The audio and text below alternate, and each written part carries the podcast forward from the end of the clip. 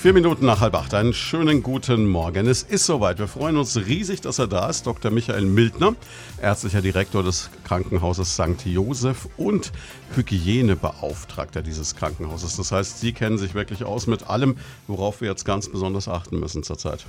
Durchaus, ja. Jetzt ähm, haben wir gesagt, bis halb neun haben Sie etwa Zeit. Sie sind brutal eingetaktet. Deswegen schon mal vielen Dank, dass Sie es überhaupt einrichten konnten. Ihr Tag besteht heute zumindest fast nur aus Corona-Veranstaltungen, habe ich gehört. Das ist richtig, ja. Also echt unglaublich. Sie können jetzt Ihre Fragen stellen unter 0800 35 35 100 oder per WhatsApp. Nummer gibt es auf radioprimaton.de. Die ersten Fragen haben wir ja schon und eine kommt gleich. Die können wir vielleicht gleich am Anfang schnell klären vom Dieter. Der fragt, ist denn in Schweinfurt die Krankenhauslandschaft, also jetzt natürlich Ihr Klinikum, das St. Josephs Krankenhaus, beispielsweise auch das Leopoldina, überhaupt in der Lage, schwere Corona-Fälle zu behandeln? Das ist in der, in, in der Region Schweinfurt auf jeden Fall durch die beiden Krankenhäuser möglich.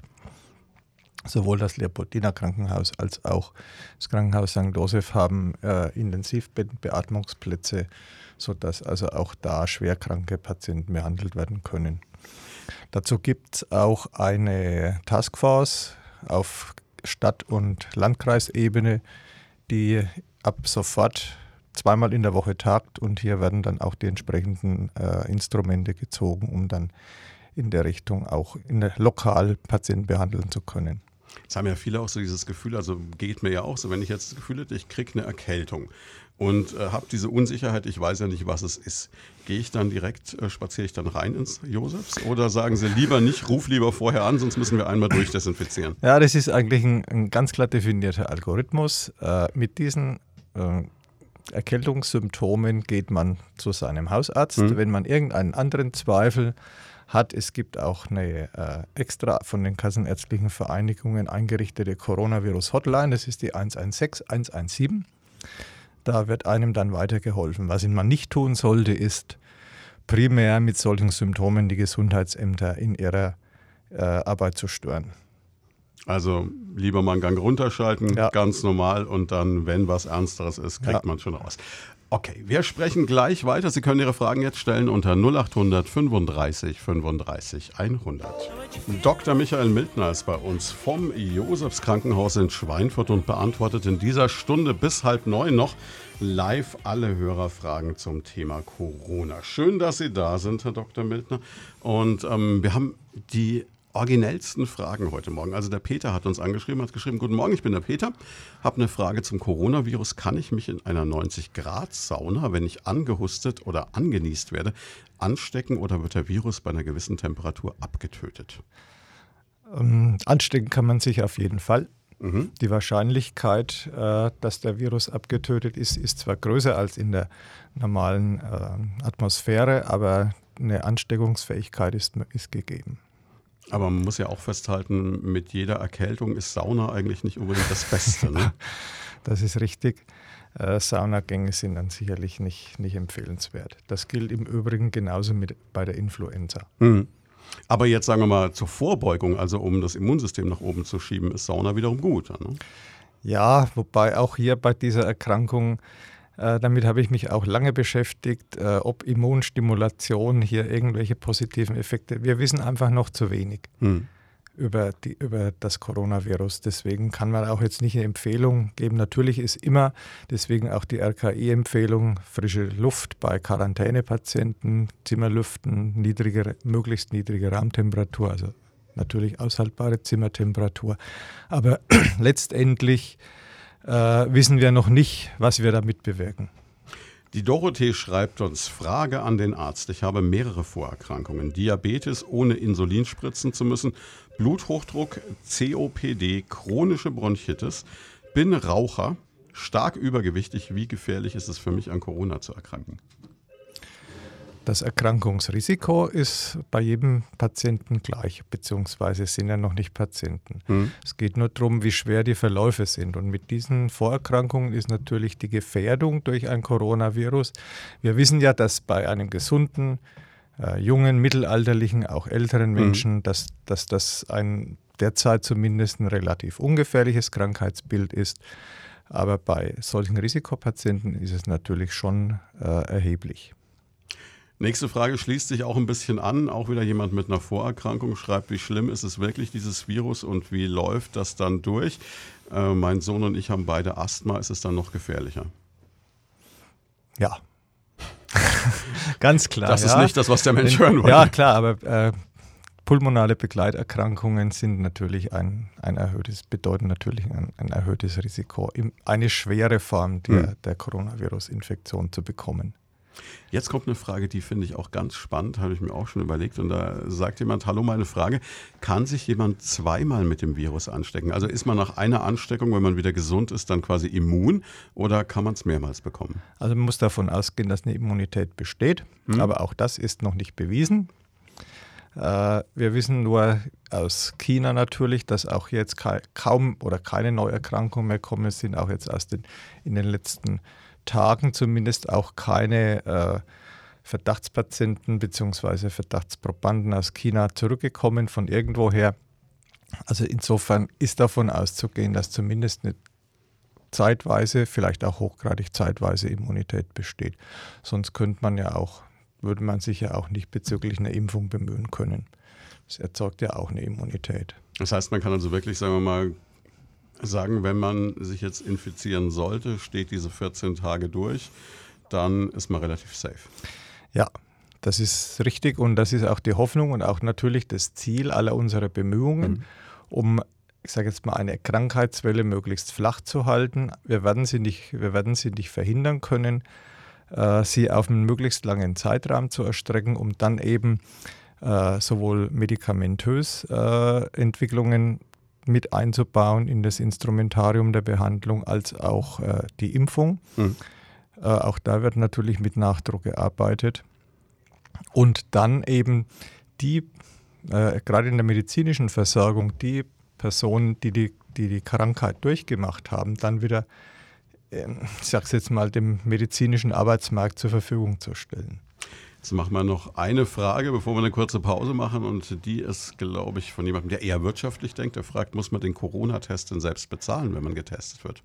Wenn die äh, Indikationen des Robert-Koch-Instituts eingehalten sind, ist, zahlt das die äh, Krankenkasse. Mhm. Dazu gibt es auch ein von den KV genehmigtes Budget bzw. extra budgetär für den niedergelassenen Arzt. Es läuft also nicht in seinen in sein Laborbudget hinein, mhm. sodass das also bezahlt wird. Dazu müssen aber die Indikationen erfüllt sein. Ja, also wenn jetzt jemand einfach nur sagt, ich will sicher sein und äh, testet sich einmal die Woche, dann wird es schwierig. Dann ist das eine Igel-Leistung. Und Igel heißt immer nice to have, aber zahle ich selbst. Ja. Alles klar, vielen Dank für den Moment. Sie können weiter Ihre Fragen stellen an äh, Dr. Michael Mildner unter der 09721 20 90 20 09721 20 90 20 und natürlich auch gerne jederzeit über WhatsApp. Nummer gibt es auf radioprimaton.de. Dr. Michael Mildner ist heute Morgen bei Primaton zu Gast. Es ist zwölf Minuten vor acht bei Primaton. Er ist ärztlicher Direktor des Josefs Krankenhauses hier in Schweinfurt, Hygienebeauftragter und zurzeit viel unterwegs in Sachen Corona. Beantwortet heute Ihre Fragen. Wenn Sie die stellen wollen, können Sie das tun unter der 09721 20 90 20. Und das hat beispielsweise Jürgen Scholl aus Schweinfurt gemacht. Ja, guten Morgen, Jürgen hier.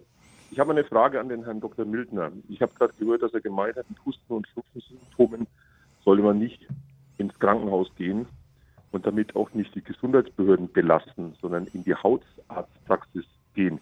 Jetzt stellt sich für mich die Frage, warum darf ich als kranker Mensch nicht Gesundheitsbehörden fragen? Zweitens, ist es nicht sinnvoll, in der Hausarztpraxis nicht selbst zu erscheinen mit den möglichen Symptomen einer Corona-Erkrankung, sondern erstmal anzurufen? Da gebe ich Ihnen zum Teil recht, zum Teil nicht. Äh, mit den, wenn ein tatsächlich äh, ein Risiko besteht, dass ein Coronavirus-Kontakt äh, bestand, dann ist, empfiehlt sich natürlich nicht, äh, direkt zum, und persönlich zum Hausarzt zu gehen, denn äh, da, dafür gibt es dann auch die 116, 117. Da wird dann jedem äh, weitergeholfen. Ähm, zu, den, zu, den, zu der Thematik Gesundheitsbehörden. Ähm, dazu ist ja auch allgemein bekannt, dass leider im öffentlichen Gesundheitswesen in den letzten Jahren relativ viel äh, Personalengpässe bestanden, die sich im Rahmen der äh, Coronavirus-Epidemie, Pandemie jetzt natürlich weiter verschärft haben. Und die Gesundheitsbehörden haben wahrlich genug zu tun, um die, ihren Aufgaben gerecht zu werden. Da spreche ich jetzt mal für die Gesundheitsämter. Denn ähm, allein das, was auferlegt wird, um die Kontaktpersonenverfolgung und die Quarantänemaßnahmen zu überwachen, äh, auch für die häuslichen Quarantänen, die ausgesprochen werden, ist genug. Und äh, insofern muss es eigentlich reichen, äh, für allgemeine Auskünfte die Portale, die auch die Gesundheitsämter, auch das lokale Gesundheitsamt zur Verfügung stellen und auch das Bundesministerium für Gesundheit und Soziales und auch äh, alle anderen Einrichtungen. Es gibt also zig Einrichtungen, die Informationen bereithalten. Jetzt haben wir wieder eine Hörerin, die auch wieder eine Frage hat, die sich um eine Vorerkrankung dreht. Ich denke, das beschäftigt ganz, ganz viele Menschen. Ist ja auch so, dass äh, diese äh, Krankheit schlimmer verlaufen kann, wenn man eine Vorerkrankung hat. Sie fragt, wie ist es, wenn ich Rheuma habe?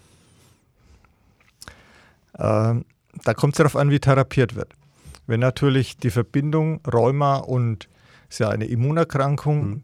äh, wenn dann eine äh, Immuntherapie erfolgt, wird ja natürlich auch das Immunsystem dadurch geschwächt und dadurch ist es natürlich auch ein erhöhtes Risiko, eine schwere Verlaufsform zu bekommen. Jetzt haben wir eine Frage, da bin ich mir jetzt ehrlich gesagt nicht sicher, ob Sie die als Mediziner beantworten können. Ich stelle sie trotzdem mal.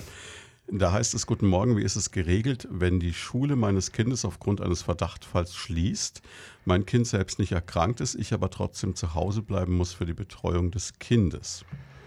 Schicksal, das alleinerziehende Mütter beispielsweise natürlich haben, ja. Ja, auch damit haben wir uns schon auseinandergesetzt, auseinandergesetzt, also auseinanderzusetzen gehabt, auch in der eigenen äh, Firma, mhm. äh, Entschuldigung, in der, im eigenen Betrieb, Krankenhaus. Ähm, es ist ähm, zumindest so, wenn eine Quarantäne angeordnet ist mhm. oder wenn behördlich äh, verfügt ist, dass ähm, im, im, im, bei der Schule, äh, wenn es behördlich verfügt ist, dass äh, Kinder zu Hause bleiben müssen, nicht versagt sind, dann besteht die nach 56 Infektionsschutzgesetz die Verpflichtung zur Lohnverzahlung. Jetzt stelle ich mir aber gerade vor, es gibt ja diese Schätzungen, dass man sagt, es könnte sein, dass 70 Prozent der Menschen in unserem Land früher oder später diesen Coronavirus bekommen. Das scheint ja einigermaßen seriös zu sein, diese Einschätzung. Ja. Wenn wir die jetzt alle aus dem täglichen Leben rausnehmen und in Quarantäne stecken und alle Personen, die sich dann vielleicht um diese Menschen kümmern, dann äh, ist unser öffentliches Leben am Ende. Das wird sich nicht realisieren lassen. Drum auch ähm, diese 70 Prozent werden ja, die, die prognostiziert werden, das ist sicherlich die, die pessimistischste Prognose. Und die kommen nicht gleichzeitig. Ne? Die kommen nicht gleichzeitig. Deswegen ist einfach auch das Ziel, dass wir alle haben müssen und auch alle haben, die, diese Welle auf möglichst lange Zeit hin äh, auszubreiten und nicht irgendwo in, in den Tsunami reinzulaufen, dass dann 20, 30 Prozent quasi in Quarantäne sein müssen. Ah, unsere rheumakranke Dame hat jetzt geschrieben, sie wird mit MTX ähm, behandelt. Ja, das ist ein Immunsuppressivum, das äh, ist dann schon ein erhöhtes Risiko. Jetzt kommt noch eine Frage. Okay, es ist natürlich auch ein Problem, ne? wenn man häusliche Quarantäne hat und hat ein Haustier, darf man dann trotzdem mit dem Hund Gassi gehen? Nein, der Hund muss fremdgeführt werden. Okay. Quarantäne heißt Quarantäne. Also da gibt es keine Ausrede Nein. mit, ich muss ja. mal dringend. Ne? Nein. Okay. Alles klar. Gut, damit sind wir für diesen Block durch. Es ist schon gleich sieben Minuten vor acht. Sie können jederzeit anrufen und weitere Fragen stellen unter der 09721 20 90 20 09721 20 90 20 oder Sie schicken uns eine WhatsApp. Herr Dr. Mildner wird Ihre Fragen noch bis halb neun bei uns beantworten. Guten Morgen, mein Rhön. Gut gelaunt und gut informiert in den Tag. Hier ist Primaton am Morgen. Mit Christian Schwarz. Mit der Camping-Oase Schweinfurt werden Sie zum Grill- und Campingprofi. Am 21.03. großes Grillfest mit tollen Angeboten. Guten Morgen, drei Minuten nach acht und bei uns trudeln Fragen über Fragen ein zum Thema Corona. Erfreulicherweise haben wir Dr. Michael Mildner hier zu Gast, ärztlicher Direktor des Josefs Krankenhauses in Schweinfurt, Hygienebeauftragter und unser Fachmann heute Morgen. Und ich muss sagen, ich bin schwer beeindruckt, weil Sie kriegen diese Fragen ja in Echtzeit von mir gestellt, beziehungsweise von unseren Hörern, und Sie haben immer sofort eine Antwort. Also es ist schon faszinierend. Naja, ich mache äh, seit zwei Monaten nicht, na, nichts anderes, wäre falsch ausgedrückt, aber doch sehr viel zum Thema Coronavirus. Aber super, haben, bis halb neun haben Sie noch Zeit, um neun ist der nächste äh, Termin. Ne? Ja, richtig. Und äh, hängt auch ein bisschen, und ich glaube, das ist auch nochmal ein Thema, was ich gerne ansprechen mhm. würde, äh, ohne dass da jetzt eine Frage kommt. Äh, persönliche Schutzausrüstung. Mhm. Ähm, ich habe, ähm, bin aus dem Weihnachtsurlaub zurückgekommen, habe aus China, nicht selbst in China gewesen, aus China die ersten äh, ähm, Ergebnisse gehört und wir haben uns im Krankenhaus zusammengesetzt und haben uns zu dieser Thematik die wir quasi ein bisschen vielleicht damals noch etwas überzogen gesehen haben, aber haben uns intensiv damit auseinandergesetzt, haben uns auch bezüglich persönlicher Schutzausrüstung intensiv ausgestattet. Mhm. Und momentan ist es ein Thema. Und wir wissen, dass, dass zum Beispiel gerade diese FFP2-Masken äh, ähm, dem, der Marktwirtschaft unterliegen und derzeit Preise um die 1000 Prozent höher sind als die Einkaufspreise zu der Zeit, wie, die wir, wie wir sie mhm. gekauft haben, verkauft werden. Macht das überhaupt Sinn? Also da haben wir auch gleich eine Frage von einem ah. Hörer, der sagt, wie schützt man sich beispielsweise auf Großveranstaltungen wie zum Beispiel im Fußballstadion? Ja, das ist genau die Thematik. Ähm, in Italien sind ja inzwischen die Fußball, werden ja die, hm. sind ja die Fußballspiele Geisterspiele. Äh, ich glaube auch, dass es bei uns kommen wird. Das ist jetzt etwas weit aus dem Fenster gelehnt. Also schützen im Prinzip kann man sich nur durch Fernbleiben von den entsprechenden äh, Auslösern. Die Frage, die heute Morgen schon mehrere Hörer wieder stellen, auch die Karte jetzt beispielsweise gerade mit diesen Mundmasken, mhm. Schutzmasken. Mhm. Also Sie haben gerade gesagt, okay, die sind 1000 Prozent teurer geworden. Das ist äh, immer das Elend. Ne? Man ja. wittert ein Geschäft. Nichtsdestotrotz ist es ja so, dass Menschen sich damit subjektiv sicherer fühlen, sich vielleicht seltener ins Gesicht fassen. Andererseits sagt man, okay, nach ein paar Minuten ist so ein Papierding sowieso durch. Was ist dazu zu sagen? Ähm, eine korrekt getragene Schutzmaske kann schon einen gewissen Schutz darstellen. Mhm ähm, allerdings korrekt getragen. Sie haben es schon erwähnt, die sind sowieso nach ein paar Minuten feucht. Wenn sie feucht sind, sind sie unwirksam. Mhm. Wenn, man sich da, wenn man sie aufsetzt und wieder, äh, dann wieder absetzt und wieder aufsetzt, sind sie unwirksam. Das heißt, es gibt also sehr, sehr viele äh, ja, eigentlich Nachteile. Gleichzeitig fügen, äh, fühlen die sich, fühlt man sich natürlich mit, durch, durch das Tragen einer solchen Schutzmaske irgendwo, in, wiegt man sich in falsche Sicherheit. Das ist auch klar. Das Entscheidende ist eigentlich die Händehygiene. Und dann, ähm, um ähm, zumindest Ansteckung für andere zu vermeiden, auch eine entsprechende Nieshygiene. Das, das kann man auch alles nachlesen. Mhm. Nieshygiene heißt eben nicht Hand vorhalten oder gar nichts tun, sondern eben Niesen, Husten in die Ellenbeuge, in den gebeugten Arm. Jetzt taucht immer wieder die Frage auf, ob wir so ein bisschen auf Zeit spielen können, gedanklich. Also, also ob man hoffen kann, dass wenn es jetzt wärmer wird, der Frühling kommt, dass dann genauso wie bei der normalen Influenza, der normalen Grippe, das Ganze abebbt und weniger dramatisch wird? Zeitspielen ist das A und O. Das ist auch das, was momentan verfolgt wird. Es ist auch zu erwarten, dass das eben wie bei einer Influenza-Welle auch, wenn die äh, zur wenn das Klima sich oder wenn es wieder zu einer Temperaturerhöhung kommt, äh, es abebben wird. Mhm. Hängt auch ein bisschen damit zusammen, dass dann natürlich auch unser Immunsystem wieder etwas äh, von seiner Kompetenz her zunehmen wird. Das ist zu erwarten, aber letztendlich kann man es nicht vorhersagen. Kann man irgendwie vorbeugen durch eine bestimmte Art von Ernährung? Das ist auch eine Frage. Kann man vorher Sport machen? Kann man sich besonders anziehen oder gibt es irgendwas? Vor, vorbeugen kann man nur durch Vermeiden. Also es gibt nichts, was man jetzt also, tun könnte, wo man sagt, okay, damit bin ich safe oder so. Nein, Okay, bleibt spannend. Wir machen ganz kurze Musik, sprechen gleich weiter. Schönen guten Morgen in der Primaton-Sprechstunde, kann man heute Morgen eigentlich sagen, mit Dr. Michael Mildner vom Josefs Krankenhaus, ärztlicher Direktor. Und ähm, wir beantworten heute live alle Fragen zum Thema Corona. Wir beantworten ist groß gesagt. Dr. Mildner beantwortet. Ich stelle die Fragen, die Sie stellen. Denn ähm, wir könnten, glaube ich, also bis heute Abend weitermachen, so wie das hier gerade. Ja, ja, es, es, wird nicht weniger. Sie werden verblüfft sein. Also fangen wir mal ganz am Anfang an. Wir haben gerade einen Anrufer gehabt, der gesagt hat, wenn er ähm, live und er zu hören ist, dann erkennt ihn jeder. Er ist Reisebusfahrer, deswegen jetzt schriftlich. Fährt immer nach Italien an den Gardasee, schöne Ecke. Jetzt ist die Frage, wenn er einen Bus voller Leute hat, 50, 60 Leute, kann er die dann einfach, wenn er zurück in die Region kommt, so aus dem Bus ausspucken, wie er so schön sagt? Oder äh, müsste er die eigentlich erstmal untersuchen lassen? Also das ist eigentlich äh, vom, vom Robert Koch Institut ganz klar definiert. Es gibt Krisenregionen bzw. Risikoregionen, Risikogebiete. Dazu gehört äh, die Region um Mailand, das ist in der Region Venetien, äh, auch eine Stadt, eine re relativ kleine. Ähm, der Gardasee selbst ist kein Risikogebiet, sodass hier äh, eine Verpflichtung zu einer äh, Untersuchung nicht besteht. Natürlich ist es ein Gebiet, das ist die zweite Empfehlung, äh, das gilt aber inzwischen ja auch für Deutschland, äh, wenn, in ein, wenn ein, eine Erkrankung auftritt in einem Gebiet, wo nicht auszuschließen ist, dass ein Kontakt stattgefunden haben mhm. könnte, dann sind die entsprechenden Vorsichtsmaßnahmen einzuleiten. Jetzt haben wir eine Frage von jemandem. Oh, könnten Sie kennen? Ich sage jetzt mal den Nachnamen nicht. Eine Katja schreibt uns, ich schreibt, ich bin Krankenschwester im Josefs Krankenhaus. War, letzt, okay, war letzte Woche im Urlaub in Südtirol, war in dieser Woche auch schon wieder auf der Arbeit, sehr löblich. Ne? Jetzt ist aber Südtirol plötzlich Risikogebiet. Muss ich jetzt zu Hause bleiben, obwohl ich keinerlei Symptome habe? Also da ist, da, ist, da ist, sich die Behörde auch noch nicht ganz einig, wie das ist mit Nach also Rückkehrern aus nachträglich zu Risikogebieten erklärten Gebieten. Mhm. Momentan läuft es auch so, äh, solange die Rückkehr zu, einem, zu einer Zeit stattfand, als das noch kein Risikogebiet war, gilt mhm. die Aussage, es ist eine potenzielle Kontakt, Kontaktregion, aber keine Risikoregion. Das heißt, sie hat nicht frei jetzt erstmal. Sie hat nicht frei, nein.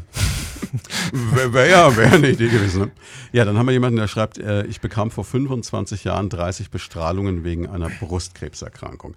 Der Krebs trat nicht mehr auf und ich bin auch heute gesund. Toll. Die Lunge ist allerdings durch die Bestrahlung starrer geworden. Bin ich jetzt gefährdeter als jemand anders?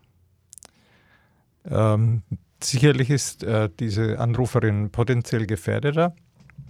Allerdings jetzt, wenn man es im Rahmen einer Risikoabwägung sieht, sicherlich immer noch in einem äh, bei der sonstigen Gesundheit und wenn die Lungenfunktion, die sicherlich getestet wurde, äh, normal ist, sicherlich in einem nicht besorgniserregenden erhöhten Risiko. Dann haben wir eine Frage, die auch in verschiedener Form immer wieder kommt. Und äh, hier erklärt es jemand relativ ausführlich, was ihn umtreibt. Und ist, denke ich, auch ein Gefühl, das viele Menschen da draußen gerade haben. Er schreibt, äh, Russland hat eine 4000 Kilometer lange Grenze zu China. Trotzdem verfallen jetzt ähm, die russischen Bürger nicht in Panik. Die Regale dort sind noch voll. Bei uns gibt es ja immer so diese Geschichte, dass Desinfektionsmittel und Toilettenpapier, warum auch immer, ausverkauft sind. Ähm, wäre es nicht besser, wenn Bundesregierung und Medien, damit äh, spricht auch von uns natürlich, gelassener mit der ganzen Sache umgehen, einfach nicht mehr darüber berichten, denn äh, die Angst ist für manche Menschen ja vielleicht schlimmer als das Virus selbst. Da gebe ich der Anruferin recht. Das ist sicherlich das Problem, was. Äh, aber es ist typisch menschlich, hm. glaube ich. Ähm, das ist einfach die Angst vor Unbekannten. Hm. Und damit muss man natürlich umgehen. Ne? Und dadurch, dass das ja quasi wie hm, von heute auf morgen äh, gekommen ist, die erste Meldung 31.12. und dann zwei Wochen hm. später mhm. waren, das, waren es etliche tausend Infizierte und natürlich auch ein paar Verstorbene. Ähm, das, das macht schon Angst, das ist keine Frage. Und ich glaube, das ist, das ist die Problematik. Und das ist natürlich auch das, warum man beim, beim mediale Berichterstattung da schon eher deeskalierend wirken soll als eskalierend. Das ist ganz klar. Genau das versuchen wir, indem ja. wir zum Beispiel jetzt mit Ihnen wirklich mal das Ganze auf den Boden der Tatsachen zurückholen. Wie ist es denn im Hause Mildner? Haben Sie jetzt aufgestockt mit Toilettenpapier und Nudeln? Nichts? Nein. Sie gehen volles Risiko. Das Risiko, das Risiko ist, ich sage jetzt mal, vergleichbar mit, mit, mit der Influenza. Mhm. Ist das eigentlich das auch ein Problem? Das fragen uns auch ganz ja. viele, dass, dass wir eigentlich über die normale Grippe nicht mehr reden. Und ähm, die Fallzahlen sind ja eigentlich objektiv betrachtet höher. Ja, also wir nehmen im Krankenhaus St. Josef zurzeit täglich mindestens zwei Patienten auf die Influenza haben und auch stationär behandlungsbedürftig sind. Das wird halt im Rahmen dieses, dieser Hysterie, dieses Hypes, wird, wird es natürlich vernachlässigt. Hilft denn eine Grippeimpfung grundsätzlich vielleicht auch gegen Corona? Nein, Nein, das ist ganz was anderes. Okay. Ja. Ähm, jetzt taucht doch immer wieder die Frage auf, wenn ich jetzt Corona habe, erkranke und komme beispielsweise zu Ihnen ins Josefs Krankenhaus, was machen Sie dann überhaupt mit mir? Weil es gibt ja jetzt kein Medikament, es gibt keine Impfung. Was machen Sie mit den Menschen? Also es gibt ja momentan noch vom Robert Koch Institut ähm, empfohlen, beziehungsweise in, der, in den Publikationen eigentlich äh, sogar dringend empfohlen, jeden Patienten, der positiv Coronavirus getestet ist, stationär zu behandeln. Es gibt ein paar äh, Ausnahmekriterien, ähm, unter denen auch eine ambulante Behandlung möglich ist. In der Regel sind das aber alles ja leicht erkrankte oder fast überhaupt fast symptomlose mhm. Patienten. Mhm. Dennoch ähm, haben wir uns darauf vorbereitet. Wir haben im Prinzip uns äh, im Rahmen der äh, jährlichen Influenza ähm, Epidemien aufgestellt und haben einen Isolationsbereich geschaffen, mhm. der dann in diesem Fall zu einem Coronavirus-Isolationsbereich wird. Und ganz konkret für den einzelnen Menschen, bekommt er dann mehr Flüssigkeit oder wird er warm eingepackt oder? Oh, nö. Ist eigentlich der, wie gesagt, das sind ja leicht, leicht erkrankte Patienten, die im Prinzip das haben, was eine äh, im weitesten Sinne eine banale Erkältung an Symptomen hervorruft. Da ist eigentlich eine rein symptomatische Therapie Sinne von vielleicht mal ein Husten, also ein schleimlösendes Medikament.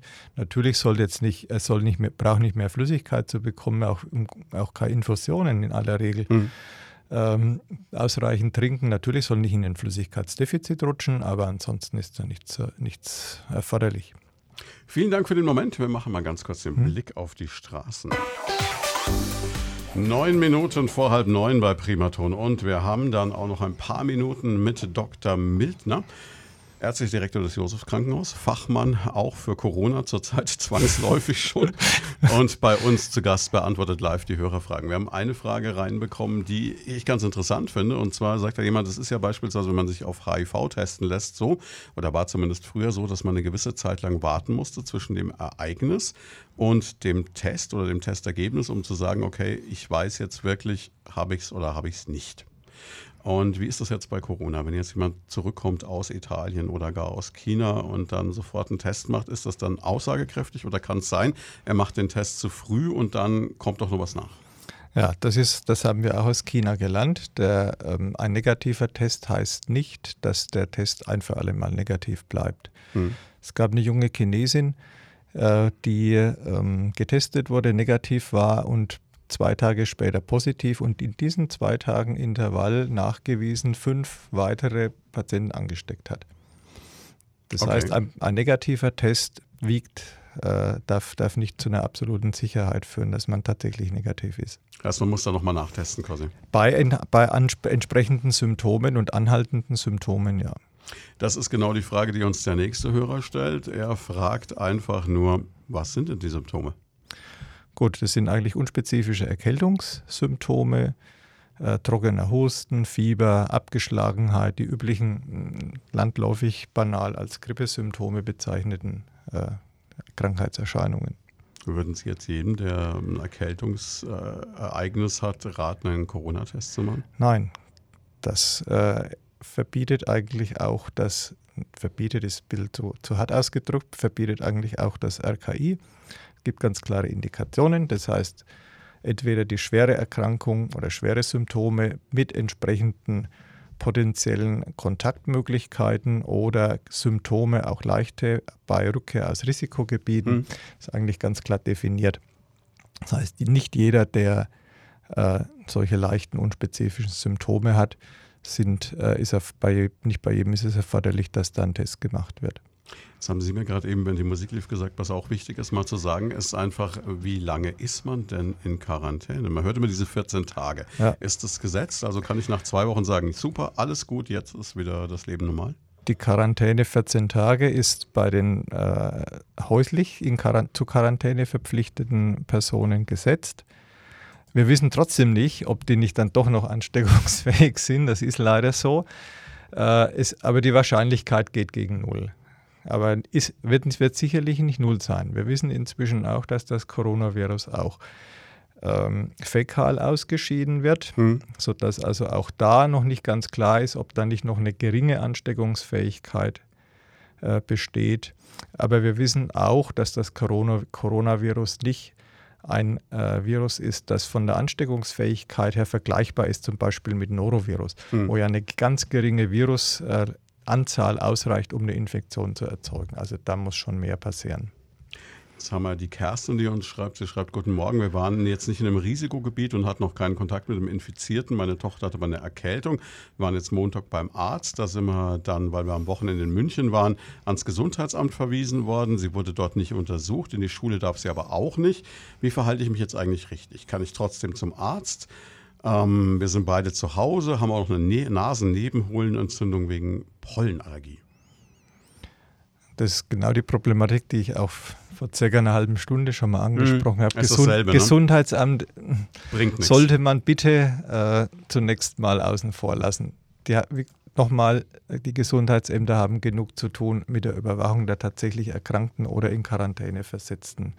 Und deswegen sollte man wegen dieser Dinge tatsächlich zum, den, den Hausarzt befragen.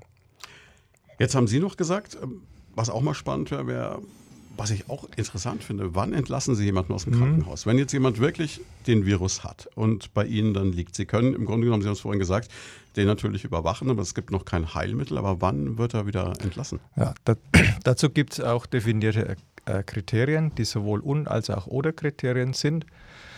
Äh, mindestens zehn Tage Mhm. Das ist das erste Kriterium. Das zweite Kriterium ist 48 Stunden Fieberfreiheit und das dritte Kriterium ist äh, 24 äh, Stunden Symptomfreiheit, das heißt kein Husten und keine die Müdigkeit und zwei negative äh, Coronavirus-Tests innerhalb von äh, jeweils 24 Stunden. Dann okay. kann jemand wieder gehen. Hm. Das ist schon eine Menge, ja. die man da erfüllen muss, dass man ja. wieder raus darf. Ja. Mein lieber Mann. Es ist aber grundsätzlich auch so, es gibt auch so eine Art Verpflichtung, dass wenn man jetzt in einem Risikogebiet war, dass man sich auch von sich aus meldet. Das ist ja auch wichtig. Äh, es könnte ja einen oder anderen geben, der sagt, also auf Quarantäne habe ich jetzt gar keine Lust. Ich vergesse mal, dass ich gerade eben aus Mailand kam und dass jemand gehustet hat neben mir. Das ist, das ist schon die Gretchenfrage, ja. Ähm, aus einer Rückkehrer aus einem Risikogebiet werden momentan zumindest, also zumindest wenn es Flugreisende sind, auf jeden Fall ja an den Flughäfen schon mal abgefangen werden. Mhm. Dort, da gibt es auch eine Verpflichtung dazu, werden dort äh, sozusagen gescreent, klinisch untersucht. Äh, die Gesunden dürfen weiter, die Kranken werden auf jeden Fall dann auch getestet.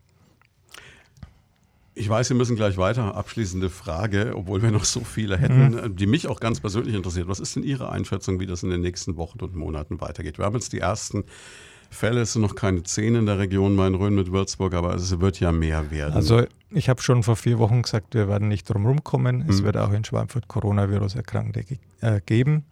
Wir sind meiner Meinung nach äh, in der Region gut aufgestellt, ähm, haben im Wesentlichen, wenn wir das beachten, was wir aus der Influenza gelernt haben und das eins zu eins beachten und eine gute Händehygiene einhalten, eigentlich äh, nichts zu befürchten. Das klingt super. Vielen, vielen Dank, dass Sie da waren. Also wirklich, ich kann mir vorstellen, was Sie im Moment um die Ohren haben und das ist echt klasse, dass Sie es möglich gemacht haben. Freut uns sehr. Sie wissen, im Josefs Krankenhaus sind Sie mal bestens aufgehoben, bei Dr. Mildner sowieso. Und ja, für Sie geht es zum Neuen weiter mit dem nächsten Corona-Termin. Ne? Jawohl, Dankeschön. Spaß kann man da nicht wünschen. Auf Wiederhören. Tschüss.